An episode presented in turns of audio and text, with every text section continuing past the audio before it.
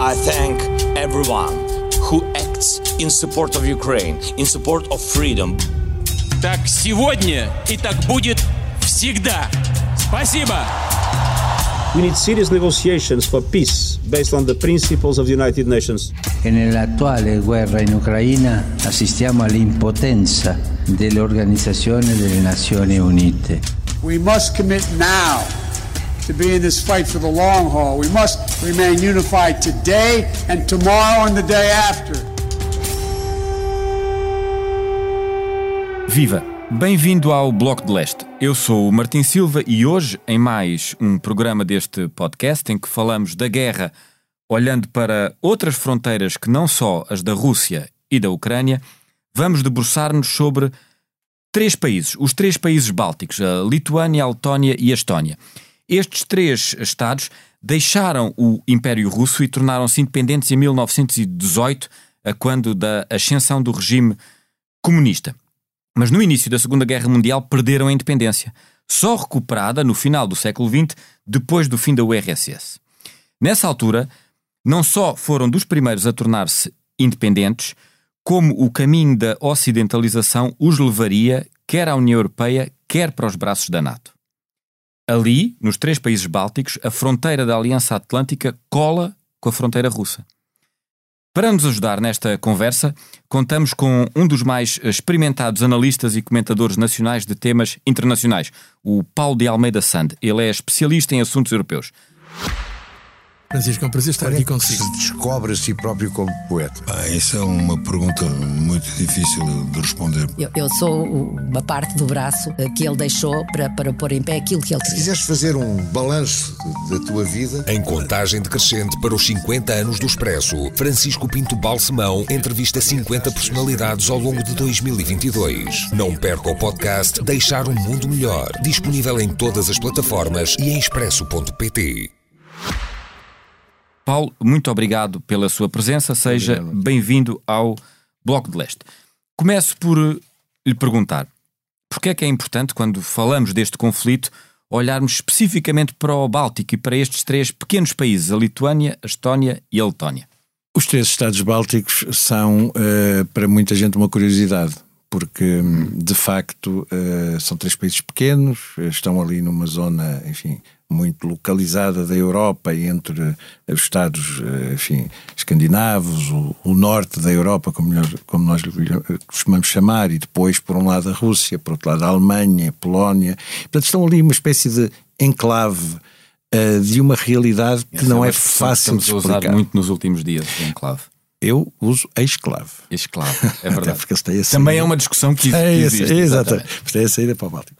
Em todo o caso, hum, os três Estados Bálticos têm várias características muito importantes e, é e- são relevantes por causa disso. Bem, em primeiro lugar, são dos mais, eh, digamos, eh, ativos, dos mais empenhados e dos primeiros nesta oposição à invasão russa da Ucrânia. São, os- foram, foram, são eles, talvez com a Polónia, os, os países europeus que mais têm pressionado no sentido. Só, só para especificar Hum. nesse ponto, porque em vários programas eu já falei aqui, já falámos aqui, de países eh, que aparentam e que têm uma posição algo ambígua em Certo, relação certo. ao conflito. Neste caso, nos Bálticos, isso não acontece. Não, e é paradoxal. Porquê é que é paradoxal? Porque em muitos deles, em particular na Letónia, se quisermos, mas mesmo nos outros, mas sobretudo na Letónia, a presença russófona, a presença de, de etnias eh, russas, minorias russas, é muito importante. É muito importante até em termos políticos. Porque no caso, por exemplo, da Estónia, eh, fa- fa- fazem parte do governo, aliás, ainda agora houve uma crise na, Letónia, na Estónia por causa disso. Ou, ou seja, de facto são países paradoxais neste sentido. Eu, a primeira vez que fui a um destes países, foi o, o primeiro foi a Estónia, acho eu, eh, uma das coisas que notei foi justamente a obsessão com a Rússia. Isto foi ainda antes, foi ainda antes da invasão eh, da Ucrânia em, em 2014.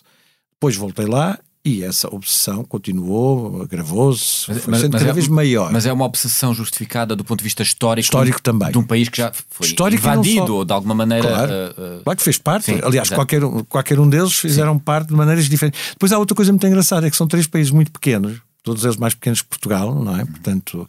ahm, eh, e, e ao mesmo tempo, mas são ao mesmo tempo países com histórias relativamente distintas, ou seja, há momentos de, digamos, de, de, de vida em comum, mas depois há, de facto, afirmações específicas. São etnicamente distintos, uhum. não etnicamente distintos.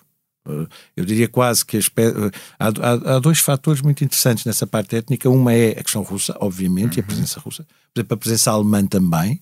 A relação com a Prússia foi muito importante, sobretudo naquele período de afirmação da Lituânia primeiro em si mesma como um poder europeu daquela zona e depois do Império Polaco-Lituano, Polaco, uh, que foi uh, muito relevante durante uh, dois séculos ou mais do que uhum. isso. Um, e depois uma comunidade de judeus muito relevante até à Segunda Guerra Mundial, portanto uma comunidade judia muito importante, que, que, tinha muita, muita, muito peso naquelas comunidades e que infelizmente, pelas razões que sabemos, em, foi, foi, diminuiu, diminuiu de forma drástica, um, mas cada um desses países tem especificidades. E se começarmos pela Estónia, pela Estónia lá em cima, vemos que a Estónia é um país muito ligado à, à Finlândia, uhum. é um país, é talvez o país europeu mais evoluído em termos, por exemplo, de economia e de vida digital, de sociedade digital. É um país onde está quase tudo digitalizado.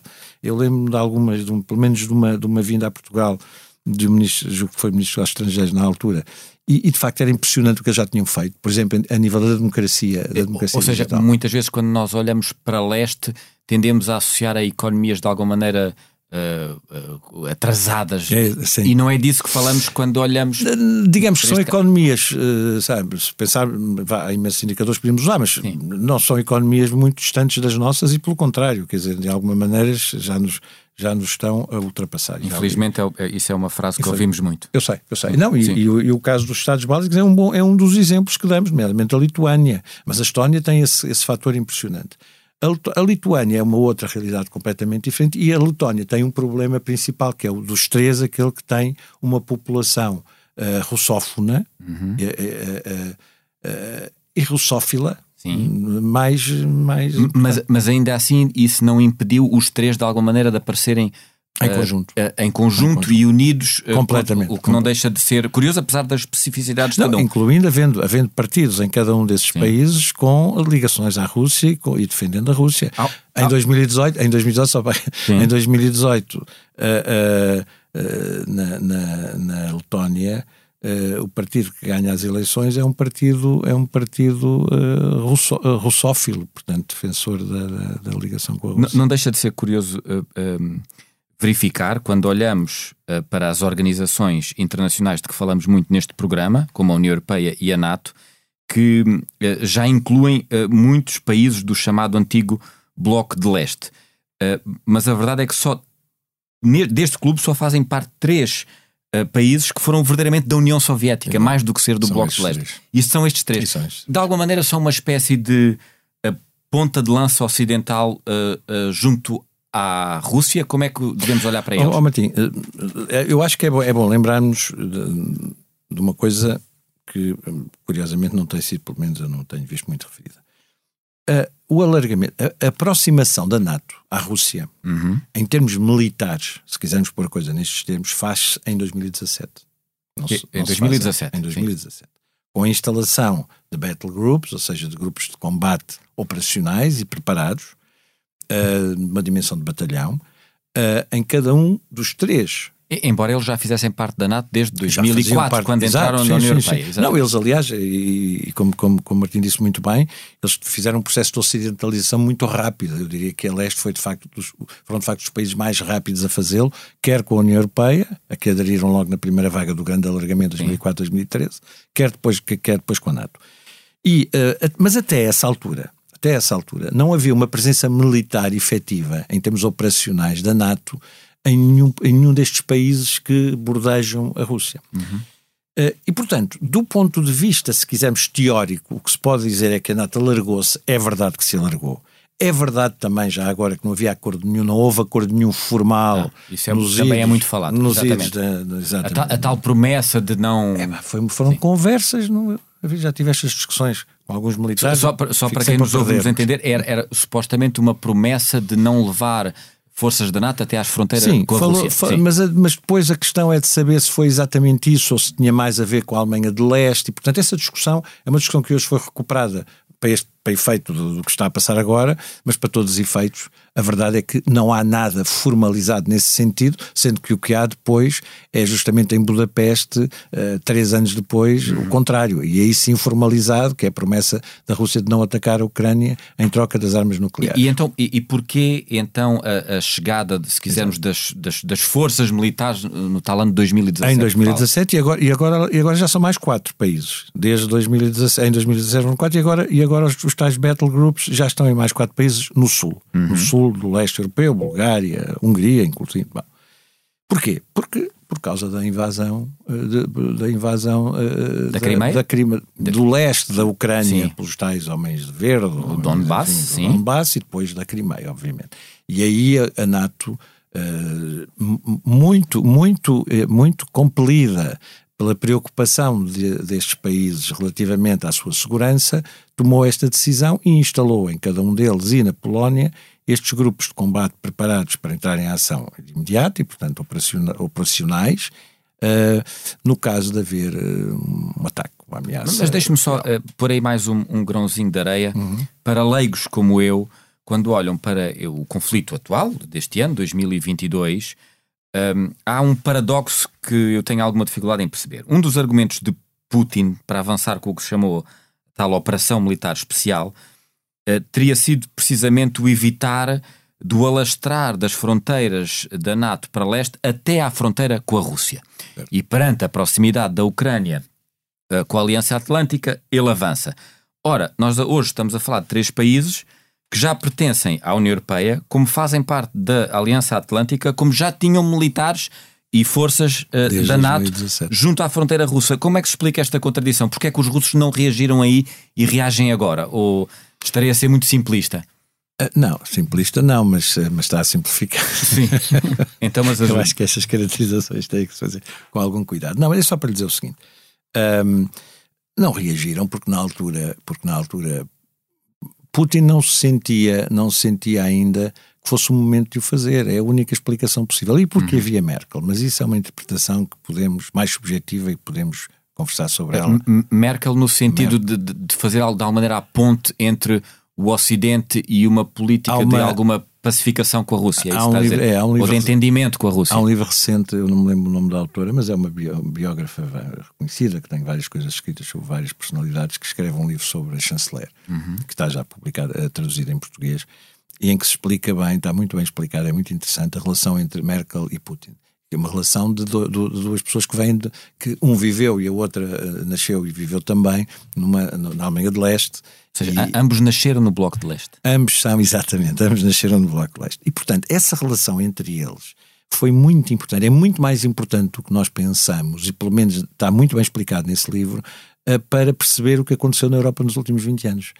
Uh, nestas coisas, nestas coisas, uh, nós temos sempre que olhar para as pessoas há muita tendência para olhar para as instituições, enfim, depois, uhum. de, de, acordo com várias teorias assim, da, da, filosofia, da ciência política, etc., que, que, que, defendem outro tipo de realidades, mas as pessoas são decisivas. E eu tenho muito essa convicção, sobretudo olhando para os últimos anos, que é a importância que Merkel tem a conter Putin. Uh, e repare, em 2014 a Rússia não invadiu a Ucrânia.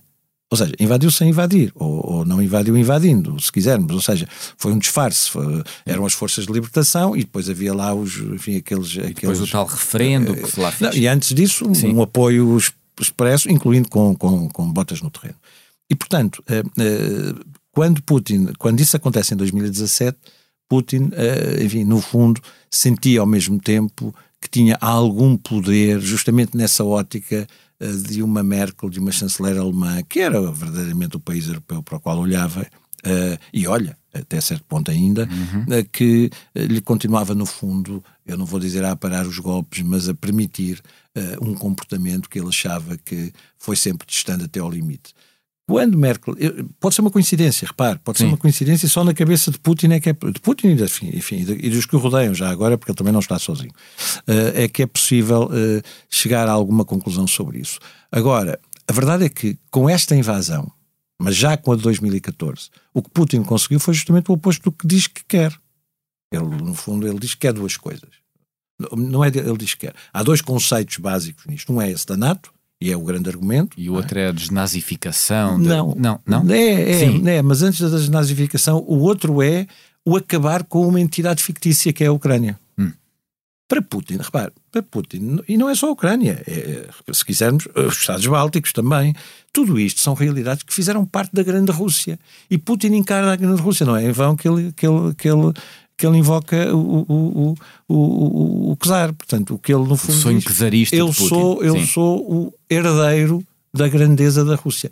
E quando se diz a alguém, se diz a um povo, que ainda por cima tem essa nostalgia, que ele é o herdeiro que vai reerguer a Rússia das cinzas do. É que curiosamente nem é das cinzas do comunismo, é das cinzas daquilo que o Ocidente fez ao comunismo. Uhum. E ele, repare, ele era um homem do KGB, das, das, das, das, das informações, e portanto, digamos, um espião, se lhe quisermos chamar, durante o tempo ainda do, do da, da Guerra Fria na Alemanha de Leste.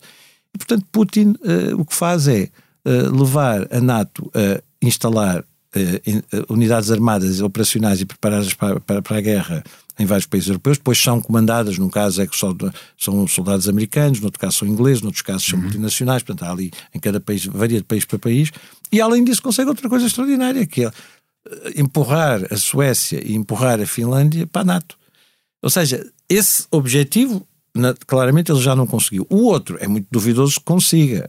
O que ele pode conseguir, no fundo, é criar ali uma zona de instabilidade permanente ou de longa duração. Uh, uh, uh quando falava do tal sonho uh, czarista uh, uh, de Putin, referiu ainda agora, e especificamente os países bálticos. Uh, desse ponto de vista, se o sonho czarista de Putin inclui também os países bálticos, não há como quem vive nesses países hoje dormir descansado a pensar que se Putin vence a guerra na Ucrânia, a seguir são eles. Isto existe? É uma possibilidade ou é meramente. ou estaria a ser demasiado simplista uma vez mais? Não, eu eu agora aceito sim. isso tudo. Não, não. Não, claro que sim, claro que sim. Claro que esse, esse, esse, risco existe. Aliás, como eu lhe disse, eu lembro que se discutia na altura, agora não tenho a certeza se foi na Estónia ou se na Letónia, discutia-se uma outra coisa, que eram as reparações russas por causa daquilo que aconteceu no tempo soviético. Era uma discussão da altura. Eh, na, eu, eu, julgo que foi, eu julgo que foi eh, na Letónia mas não tenho a certeza. De alguma maneira, como existe no Ocidente as reparações das antigas Exatamente, colónias. Exatamente, e da Alemanha nazi, sim, por sim. aquilo que fez nesses países. Havia essa discussão e havia conversações, etc. Bom, mas a par e a reboque disso havia um enorme medo. O um medo real, eh, porque repare, eh, eh, este, nenhum destes países tem digamos, uma, uma dimensão que lhe permita ser defendido de forma eficaz. Aquilo que a Rússia quis fazer na, na, na Ucrânia conquistando rapidamente ou fazendo cair rapidamente o regime e, e basicamente vencendo a guerra, impondo as suas condições, uh, da Ucrânia é impossível. A Ucrânia é o segundo maior país da Europa, depois da Rússia, é o segundo, e é o primeiro país da Europa, se não contarmos com a Rússia em termos de dimensão. Bom, os Estados Bálticos têm 44 mil, 50 e tal mil, andam por aí quilómetros quadrados. Portanto, são países muito, muito pequenos que rapidamente serão submergidos por uma invasão em força da Rússia. Portanto, eles sabem disso uma invasão da Rússia, do ponto de vista meramente militar, é, uh, não tem, não tem mas, mas desse ponto de vista, uh, uh, estar debaixo do chapéu da NATO é uma garantia de segurança. É, é, é exatamente isso. É exatamente e parece-lhe que é uma garantia de segurança real desse eu, ponto de eu vista. Eu ponho a coisa ao contrário. Eu ponho a coisa ao contrário de uma forma muito simples. É que se não for, e se alguma vez se provar que não é, então a NATO acaba. A NATO deixa de existir, não faz ou, sentido. Ou seja, se houver uma agressão a um país nato sem resposta. Uh, oh, Martim, a única coisa verdadeiramente relevante é em tudo isto é o artigo, é o artigo 5 quando, quando, quando Macron, há não sei há quantos anos, o, tal, que, anos, o tal que permite que qualquer país atacado diga estamos todos a ser atacados. Estamos todos a ser atacados. Portanto, o ataque a um país da NATO é um ataque a todos os países da NATO. E quando Macron, há dois anos ou três, fez aquela declaração, bom, basicamente a dizer que a NATO já não serve para nada, eu, a, a, única coisa que sobra dessa retórica é esta promessa. É esta promessa que é verdadeiramente relevante. Porque é essa promessa que disse o Azora. E é nela que, se, que eu me posso basear, de uma forma simplista agora, sim, sim. para dizer que não me parece possível, porque Putin não vai correr esse risco, que é, um ataque a qualquer um destes países. Um, uh, correndo a Rússia o risco de não apenas continuar na Ucrânia no estado em que está, porque Sim. também não é um estado brilhante, repare, é uma guerra que se prolonga, é uma guerra com muitas com baixas, baixas, também exatamente. para a Rússia, é uma guerra com um custo brutal para a Rússia, porque nós só olhamos para a guerra do ponto de vista, digamos, das sanções lembremos-nos do que isso custa no terreno, fazer uma guerra que custa muito, muito, muito, muito caro. Uh, portanto, Putin não pode correr esse risco. E, e, e desse ponto de vista, uh, estamos em cima de uma cimeira da NATO, da discussão do alargamento Sim. da NATO. Aqui falou o que é que isso significa do ponto de vista geopolítico. De alguma maneira, não pode isso ser o prolongar do, da tal instabilidade na região, como aqui falava a prazo? o, o... Isto, isto, é, se quisermos, uma espécie de um regresso a um clima de Guerra Fria Sim, que já vivemos.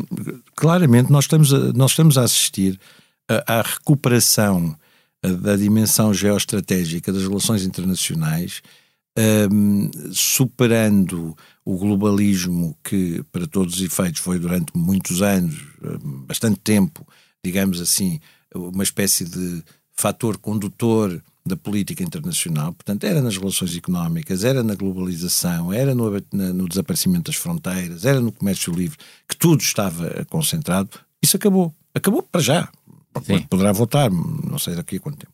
E acabou, curiosamente, criando do ponto de vista até político, e por isso é que quando falamos de geoestratégia, falamos de estratégia, falamos de a, geografia, porque é isso que é a geoestratégia, mas falamos também de política, e na política o que nós assistimos é uma convergência dos extremos, que é uma convergência dos extremos não apenas em termos de sistemas partidários, sim, sim. Etc., mas é também uma convergência dos, sistema, dos extremos em relação a uma concepção do mundo distinta daquela uh, que vivemos até agora, que é uma concepção do mundo em que uh, uh, a globalização, as relações internacionais voltam à origem se e, e, assistimos ontem, nomeadamente, justamente a comprovar isso, na minha opinião, pelo menos, sim, sim. a uma reunião dos partidos de extrema-direita europeus que vieram dizer justamente isso. Vieram dizer esta ideia da União Europeia centralizada, isto é uma coisa que está, que acabou. Tem que se impedir a União Europeia, quem, aproveitando a quem guerra. gosta de, de ciência política, voltamos ao choque de civilizações é, do Huntington, por exemplo, Uh, e não ao fim da história do Fukuyama. E não ao fim da história, infelizmente, digo eu. Uh, uh, para terminar, quando fala nessa instabilidade, nos últimos dias um, surgiram muitas notícias à volta de uma tensão, por exemplo, entre a Lituânia e Kaliningrado, o tal ex-esclavo russo junto ao Báltico. Isso é, o, é, o tal, é um sinal, por exemplo, da tal instabilidade que provavelmente vamos assistir nos próximos tempos, que mesmo não sendo militarmente a, a, aberta do ponto de vista uh, conflito tenderá a multiplicar-se? Tenderá certamente enquistar-se, ou seja, a, a, a, permanecer não havendo uma solução na Ucrânia. E, bom, a NATO uh, mantém, tem mantido e mantém e continua a manter a sua posição muito clara relativamente a esta, a esta agressão, continua a considerar que há uma guerra e que esta guerra é da responsabilidade da Rússia. Há aqui vários outros fatores de instabilidade também. Na região, a instabilidade é óbvia. A questão da Lituânia, enfim, aquela estrada que existe entre, entre Kaliningrado e a Rússia. É, é o Estreito de Suwalk, acho que é assim é, que se chama. E, é uma, e, é, e, é, e há uma discussão, digamos, mais Sim. teórica do que outra coisa sobre o que isso é. Se é de facto uma estrada que pertence à Rússia, no sentido, pelo menos, digamos, conceptual, porque Sim. é o cordão umbilical entre um território russo e o território russo, não é? Eu penso que falamos de uma distância de cerca de 100 km ou Sim, coisa por que, que tem estado Sim. que está aberto, praticamente está praticamente aberto a tudo. Qual é o argumento da qual é o argumento, qual foi o argumento da Lituânia? Bom, uh, estou a aplicar as sanções europeias. Borrell veio apoiar isso, o alto representante da União Europeia para os negócios estrangeiros. Uh, o problema é que a Rússia encara justamente essa, essa ligação como o tal cordão umbilical. Portanto, é como se a Europa estivesse a acordar um cordão umbilical de um, de um país, de um outro país, e, portanto, no fundo, é um ato de guerra do ponto de vista da Rússia. Eu não tenho dúvida nenhuma que, em condições normais, sem a NATO e sem o artigo 5 que aqui já falámos, uhum. a Rússia não, não hesitaria em, uh, enfim, em agir, e agir, neste caso, no terreno e não de outra forma. Mas, de facto, a instabilidade vai se manter. É impossível prever o que vai acontecer na Ucrânia, ninguém sabe, ninguém o pode dizer neste momento. Sabe que a minha última pergunta era precisamente perguntar-lhe o que é que vai acontecer na Ucrânia, mas é, é, isso, já percebi que a resposta não. Eh, é, quer dizer, é fácil no eu sentido tenho... de dizer que é impossível. Não, não, não, é, não há ninguém que possa. Podemos fazer, eu posso lhe dar uma espécie de totobola com várias Sim. hipóteses. Porque é que não é possível prever? Porque enquanto uma das partes não ganhar nitidamente, não ganhar claramente, o que significa para os protagonistas perder, perder politicamente, perder sob muitos pontos de vista, reputacionalmente, etc. Enquanto uma das partes não ganhar, eh, é impossível a guerra acabar. Não se sentam as duas e não... Não tem, não tem razão para isso. E o problema é, a Rússia poderá querer parar no momento em que tiver atingido os seus objetivos primeiros, que são pelo menos a ocupação do leste, do, do, leste, leste da Ucrânia e, e, fazer aquela ligação ao sul e, e até à Moldávia, uh, quiçá, Transnistria. Mas aí já, aí já implicam outros esforços que eu não sei, mas eh, sim. cá, está, cá estou que eu nesta a altura se é possível. Duvido que seja possível, porque aí de facto as coisas, até porque a Ucrânia continua a ser armada e portanto a Ucrânia também terá cada vez mais, mais possibilidade. E uma alternativa que é fazer-se a paz com base numa cedência de territórios, como já houve uh, apelos na Europa nesse sentido, é impossível para o atual poder ucraniano, porque Zelensky no dia a seguir tem de se demitir, quer dizer, os ucranianos não vão aceitar isso. Bom, ainda por cima agora, com este reforço de moral com este estatuto de, de, de, de candidato à União Europeia, Exatamente. ainda mais, uh, digamos assim, a sua, a sua vontade de resistir se mantém. Agora, até quando é que isto resiste aos mortos, à tragédia, ao horror, ao horror? E nós estamos a viver uma guerra na Europa no pleno século XXI, quando achávamos que isto tudo já era Impensável. coisa do passado. É verdade. Sabe o que é que me faz lembrar, Martim? Faz-me lembrar o início da Primeira Guerra, era igual. No início da Primeira Guerra, há cento e tal anos, ninguém na Europa já concebia. Sabe que há um livro de que eu já falei aqui, e eu lembro-me sempre, que é um livro chama, de história que se chama uh, Sleepwalkers, Os Sonâmbulos, que há muitos anos foi sugerido pelo Durão Barroso, precisamente, uhum. que é um livro sobre a Primeira Guerra. E é como os sonâmbulos eram os europeus. Eram os europeus, exatamente. Eram os europeus que, perante o que estava a acontecer naquele verão de 14, é ninguém se apercebeu até ao dia em que a guerra. Não, e depois há uma coisa engraçada: é que andaram, andaram todos, porque aquilo durou um mês e tal, um mês e meio, uma coisa assim, desde a morte do, em Sarajevo, do arquiduque, do, sim. do arquiduque uh, até a guerra começar, aquilo foi uma espécie de uh, bailado de marionetes, porque eles eram todos primos e tios e tal. Eu julgo que foi o, o, Kaiser, agora já não me lembro bem, confesso, também já li uma série de livros sobre a Primeira Guerra muito interessantes e há um que falava disso. Que resolveu ir de férias para o norte, ia lá para os fiordes, acho eu, passava havia, lá um mês. Não havia telemóveis nem internet. Não havia telemóveis, portanto, o que é que ia acontecendo? Ao mesmo tempo que os, que os primos e os tios e os europeus dos, das casas reais, havia, na altura eram quase todas casas reais, Portugal já não era Uh, andavam a, a, a veran, veranear, veranear andavam a divertir-se e andavam a mandar telegramas uns aos outros e cartas e tal, muito afetuosas e dizer vamos lá ter cuidado. Os exércitos iam-se mobilizando pouco a pouco e foi isso que aconteceu. E de repente houve uma altura em que já não era possível, pois houve aqueles, aquele ultimato, a Sérvia, etc. Tudo aquilo foi, foi, foi triste. Mas é verdade, os europeus andavam a dormir. Os europeus achavam que nunca mais havia uma guerra. Há umas coisas, o Stefan Zweig sobre isso também, que ele diz: bom, todos aqui, já, já no verão de 2014, todos aqui, isto para a Europa Pacífica e tal. E depois, e ninguém, a, verdade, a, verdade, a verdade é que o nunca mais já foi sucessivamente. O nunca mais é sempre, é sempre desmentido. É, até, é nunca mais até à próxima. É isso mesmo, é isso mesmo. Paulo, para finalizar, pedimos-lhe uma sugestão, uma dica, uma ideia que nos ajude a perceber um pouco mais sobre estes três países além naturalmente da conversa que aqui tivemos, que já nos ajudou bastante. Eu uh, vou, vou ser prosaico, ou seja, vou dizer que a melhor maneira de conhecer melhor estes três países foi aquilo que eu fiz porque me lembro do que eu pensava deles antes de lá ir, a ir lá.